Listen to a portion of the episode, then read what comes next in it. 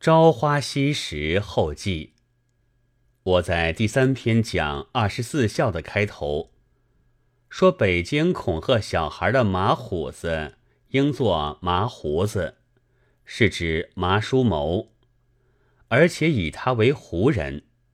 现在知道是错了，胡应作户，是叔谋之名。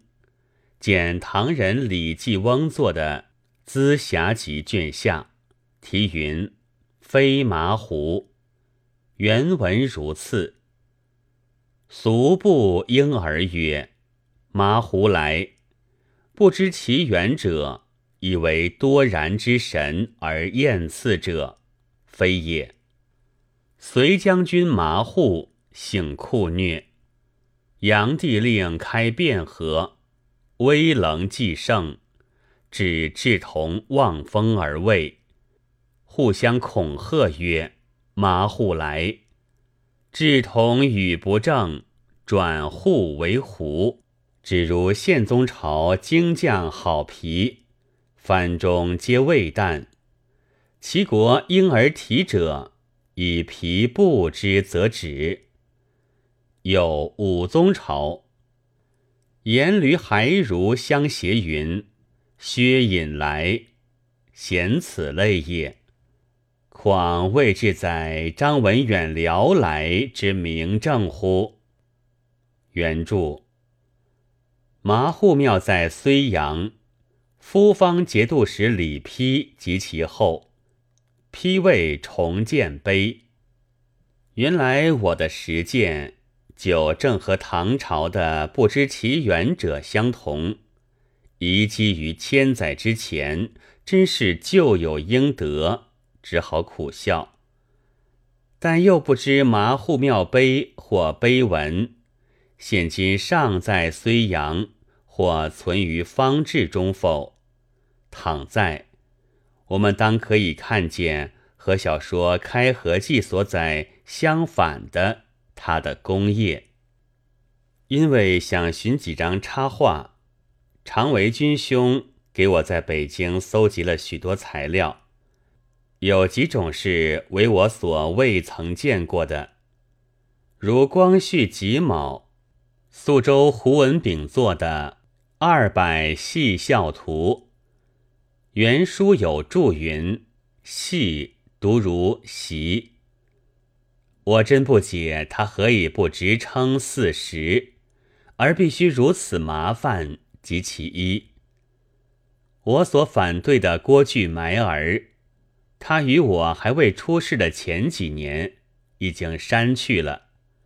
序有云：“坊间所刻二十四孝善意。”然其中郭巨埋儿一事，窥知天理人情，殊不可以训，并切不自量，妄为编辑。凡矫枉过正而刻意求名者。盖从割爱，唯则其事之不轨于正而人人可为者，类为六门。这位宿州胡老先生的永诀，委实令我佩服了。但这种意见，恐怕是怀抱者不乏其人，而且由来已久的。不过大抵不敢毅然删改。避之于书，如同治十一年刻的《百孝图》，前有纪长正继续，就说：“况尔来世风日下，沿袭交离，不知孝出天性自然，反以孝作令成一事，且则古人头颅埋儿为忍心害礼。”指割骨抽肠为损亲遗体，书未审孝只在乎心，不在乎纪。尽孝无定行，行孝无定事。古之孝者非在今所宜，今之孝者难逆古之事。因此时此地不同，而其人其事各异。求其所以尽孝之心，则一也。子夏曰：“是父母能竭其力，故孔门问孝，所答何尝有同然乎？”则同治年间，就有人以埋儿等事为忍心害礼，卓然可知。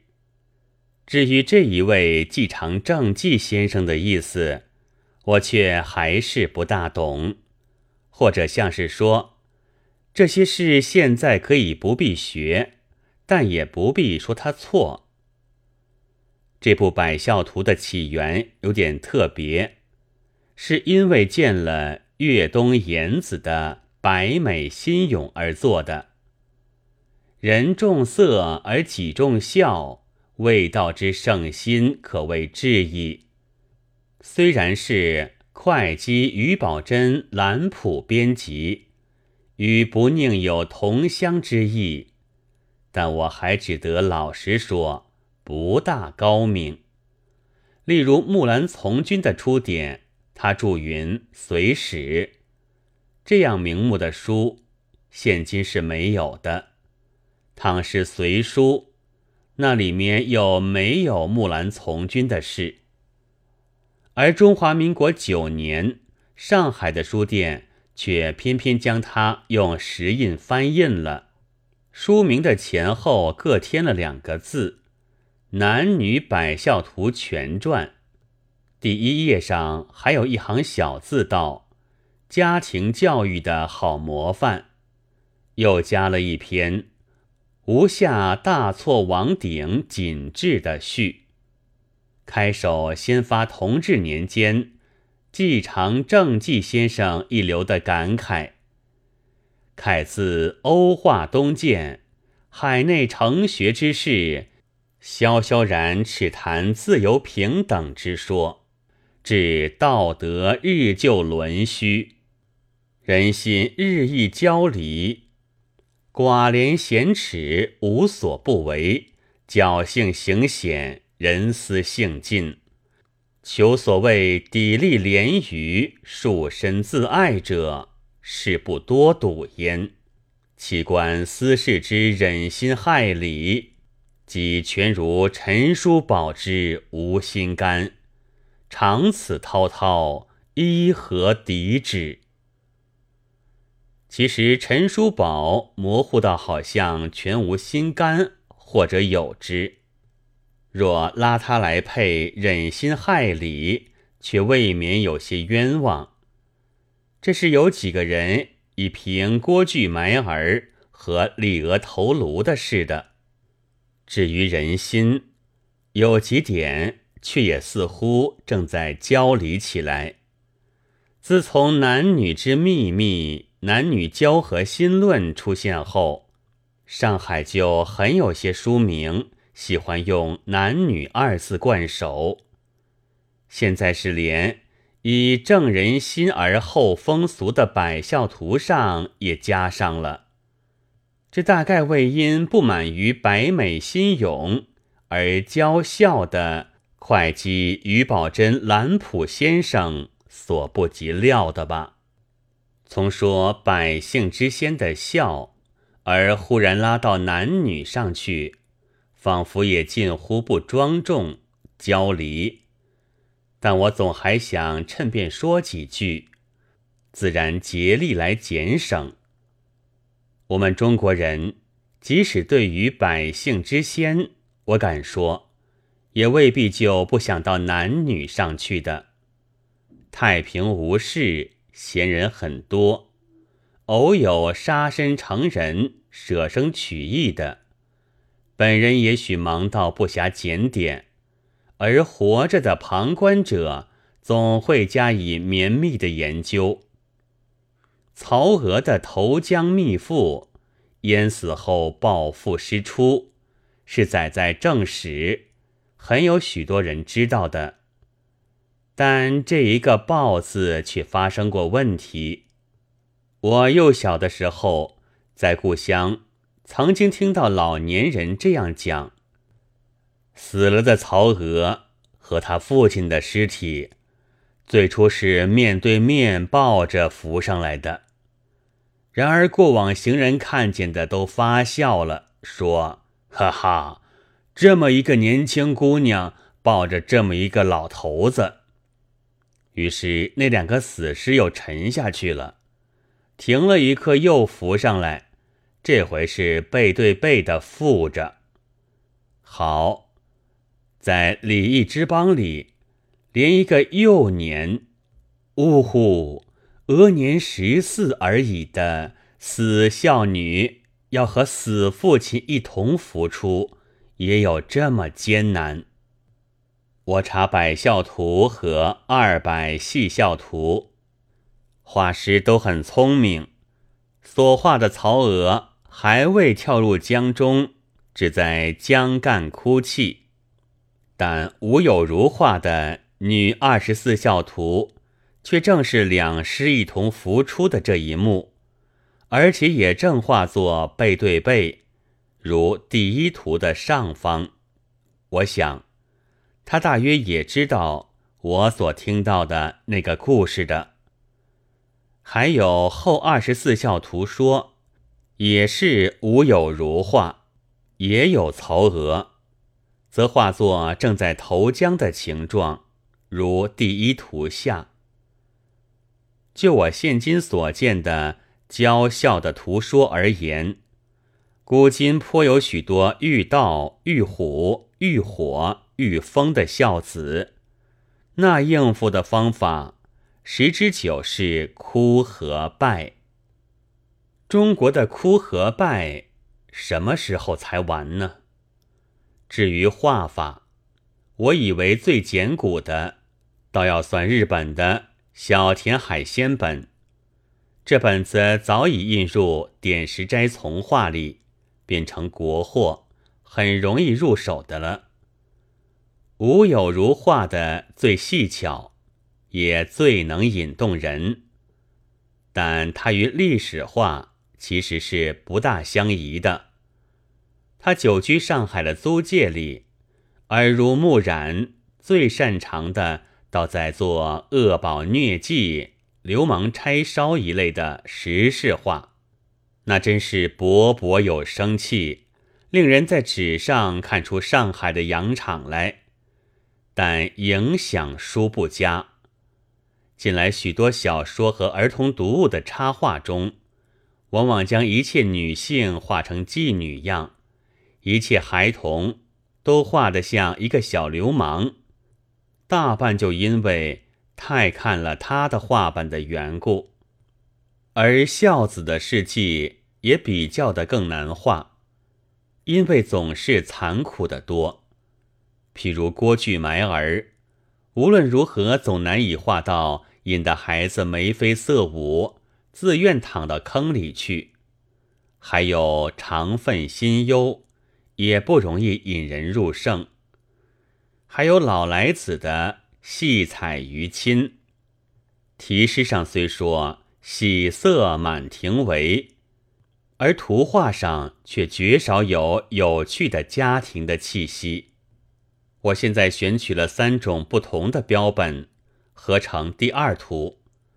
上方的是百孝图中的一部分，陈村何云梯画的，画的是取水上堂。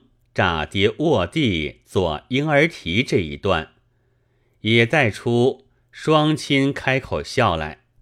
中间的一小块是我从直北李希同画的二十四孝图诗合刊上描下来的，画的是着五色斑斓之衣为婴儿戏于亲侧这一段，手里捏着姚咕咚。就是“婴儿戏”这三个字的点题，但大约李先生觉得，一个高大的老头子玩这样的把戏，究竟不像样，将他的身子竭力收缩，化成一个有胡子的小孩子了。然而仍然无趣。至于线的错处和缺少，那是不能怪作者的。也不能埋怨我，只能去骂客工。查这客工，当前清同治十二年时，是在山东省布政司街南首路西弘文堂刻字处，下方的是民国壬戌慎读山房课本，无画人姓名，但是双料画法，一面炸跌卧地，一面为婴儿戏，将两件事合起来，而将斑斓之一忘却了。吴有如画的一本，也合两事为一，也忘了斑斓之一，只是老来子比较的胖一些。且挽着双压髻，不过还是无趣味。人说讽刺和冷嘲只隔一张纸，我以为有趣和肉麻也一样。孩子对父母撒娇可以看得有趣，若是成人，便未免有些不顺眼。放达的夫妻在人面前的相互爱怜的态度。有时略一跨出有趣的界限，也容易变为肉麻。老来子的做菜的图，正无怪谁也画不好。像这些图画上似的家庭里，我是一天也住不舒服的。你看这样一位七十岁的老太爷，整年假惺惺的玩着一个摇咕咚。汉朝人在宫殿和墓前的石室里，多喜欢绘画或雕刻古来的帝王、孔子弟子、烈士、烈女、孝子之类的图。宫殿当然一传不存了，石室却偶然还有。而最完全的是山东嘉祥县的武氏石室，我仿佛记得。那上面就刻着老来子的故事，但现在手头既没有拓本，也没有金石翠边，不能查考了。否则，将现实的和约一千八百年前的图画比较起来，也是一种颇有趣味的事。关于老来子的百孝图上还有这样的一段。来子又有弄除于亲之事，常弄除于双亲之侧，遇亲之喜。原著高士传。谁做的高士传呢？嵇康的还是皇甫谧的？也还是手头没有书，无从查考。只在新近，因为白得了一个月的薪水。这才发狠买来的太平御览上查了一通，到底查不着。倘不是我粗心，那就是出于别的唐宋人的类书里的了。但这也没有什么大关系。我所觉得特别的是文中的那“厨”字。我想，这“雏”未必一定是小禽鸟。孩子们喜欢弄来玩耍的，用泥和绸或布做成的人形，日本也叫黑娜，写作雏。他们那里往往存留中国的古语，而老来子在父母面前弄孩子的玩具，也比弄小禽鸟更自然。所以英语的 doll。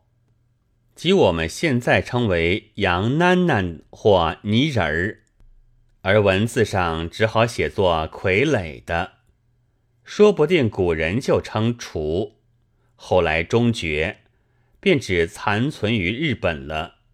但这不过是我一时的臆测，此外也并无什么坚实的凭证。这弄雏的事，似乎也还没有人画过图。我所搜集的另一批，是内有无常的画像的书籍，一曰《玉历超传警示》，或“无相”二字；一曰《玉历至宝钞》，或作“编”。其实是两种都差不多的。关于搜集的事，我首先仍要感谢常维君兄，他寄给我北京龙光斋本，有建光斋本，天津思过斋本，有石印局本，南京李光明庄本，其次是张毛陈兄，给我杭州玛瑙经房本，绍兴徐广记本。最近石印本，又其次是我自己得到广州宝经阁本，有汉元楼本，这些玉历有繁简两种，是和我的前言相符的。但我调查了一切无常的画像之后，却恐慌起来了，因为书上的活无常是花袍纱帽背后插刀。而拿算盘戴高帽子的却是死有份，虽然面貌有凶恶和和善之别，脚下有草鞋和布鞋之书，也不过画工偶然的随便，而最关紧要的题字则全体一致，曰“死有份”。呜呼，这明明是专在和我为难。然而我还不能心服，一者因为这些书都不是我幼小时候所见的那一部；二者因为我还确信我的记忆并没有错。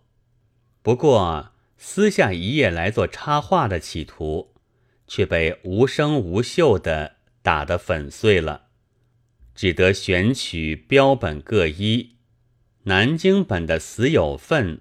和广州本的活无常之外，还自己动手添画一个我所记得的木莲戏或迎神赛会中的活无常来色泽，如第三图上方。好在我并非画家，虽然太不高明，读者也许不至于嗔责吧。先前想不到，后来。曾经对于吴有如先生被颇说过几句蹊跷话，不料曾几何时，急需自己出丑了，现在就预先辩解几句，在这里存案。但是如果无效，那也只好直抄徐大总统的哲学，听其自然。还有不能心服的事，是我觉得。虽是宣传玉立的诸公，于阴间的事情其实也不大了然。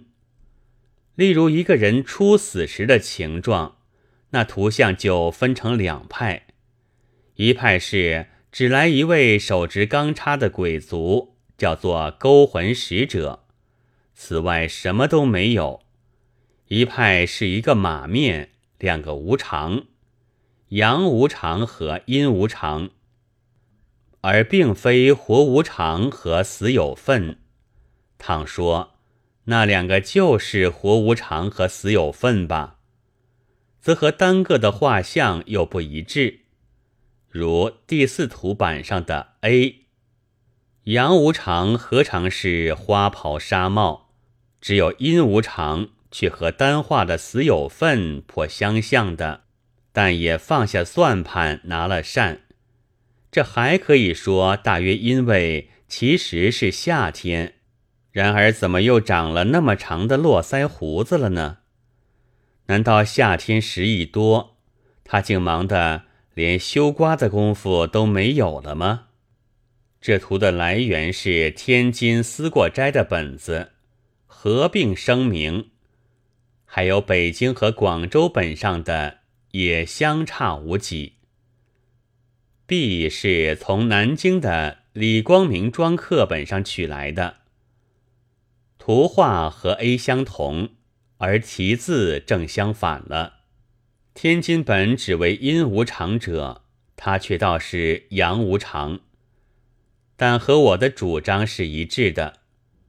那么，倘有一个素衣高帽的东西，不问他胡子之有无。北京人、天津人、广州人，只管去称为阴无常或死有份。我和南京人则叫他活无常，各随自己的便吧。明者实之宾也，不关什么要紧的。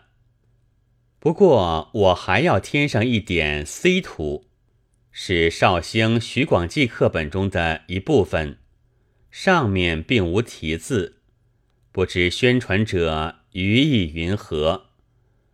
我幼小时常常走过徐广记的门前，也闲看他们刻图画，是专爱用弧线和直线，不大肯做曲线的。所以吴常先生的真相，在这里也难以判然。只是他身边另有一个小高帽，却还能分明看出。为别的本子上所无，这就是我所说过的，在赛会时候出现的阿岭。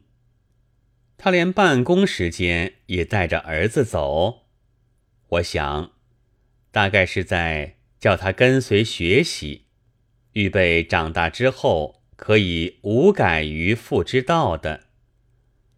除勾摄人魂外，十殿阎罗王中第四殿。五官王的案桌旁边，也十九站着一个高帽角色，如地图。一取自天津的思过斋本，模样颇漂亮；二是南京本，舌头拖出来了，不知何故；三是广州的宝经阁本，扇子破了；四是北京龙光斋本。无善，下巴之下一条黑，我看不透他是胡子还是舌头。五是天津石印局本，也颇漂亮。然而站到第七殿泰山王的公案桌边去了，这是很特别的。有老虎示人的图上，也一定画有一个高帽的角色。拿着纸扇子，暗地里在指挥，不知道这也就是无常呢，还是所谓昌鬼？但我相戏文上的昌鬼都不戴高帽子。研究这一类三魂渺渺、七魄茫茫、死无对证的学问，是很新颖，也极占便宜的。假使征集材料，开始讨论。将各种往来的信件都编印起来，恐怕也可以出三四本颇厚的书，并且因此升为学者。但是活无常学者名称不大冠冕，我不想干下去了，只在这里下一个武断。玉立式的思想是很粗浅的，活无常和死有份。合起来是人生的象征。人将死时，本只需死有份来到，因为他一到，这时候也就可见活无常。但民间又有一种自称走阴或阴差的，是生人暂时入冥，帮办公事的角色，因为他帮同勾魂摄魄。大家也就称之为无常。又以其本是生魂也，则别之曰阳，但从此便和活无常隐然相混了。如第四图版之 A，题为阳无常的，是平常人的普通装束，足见明明是阴差，他的职务只在领鬼卒进门。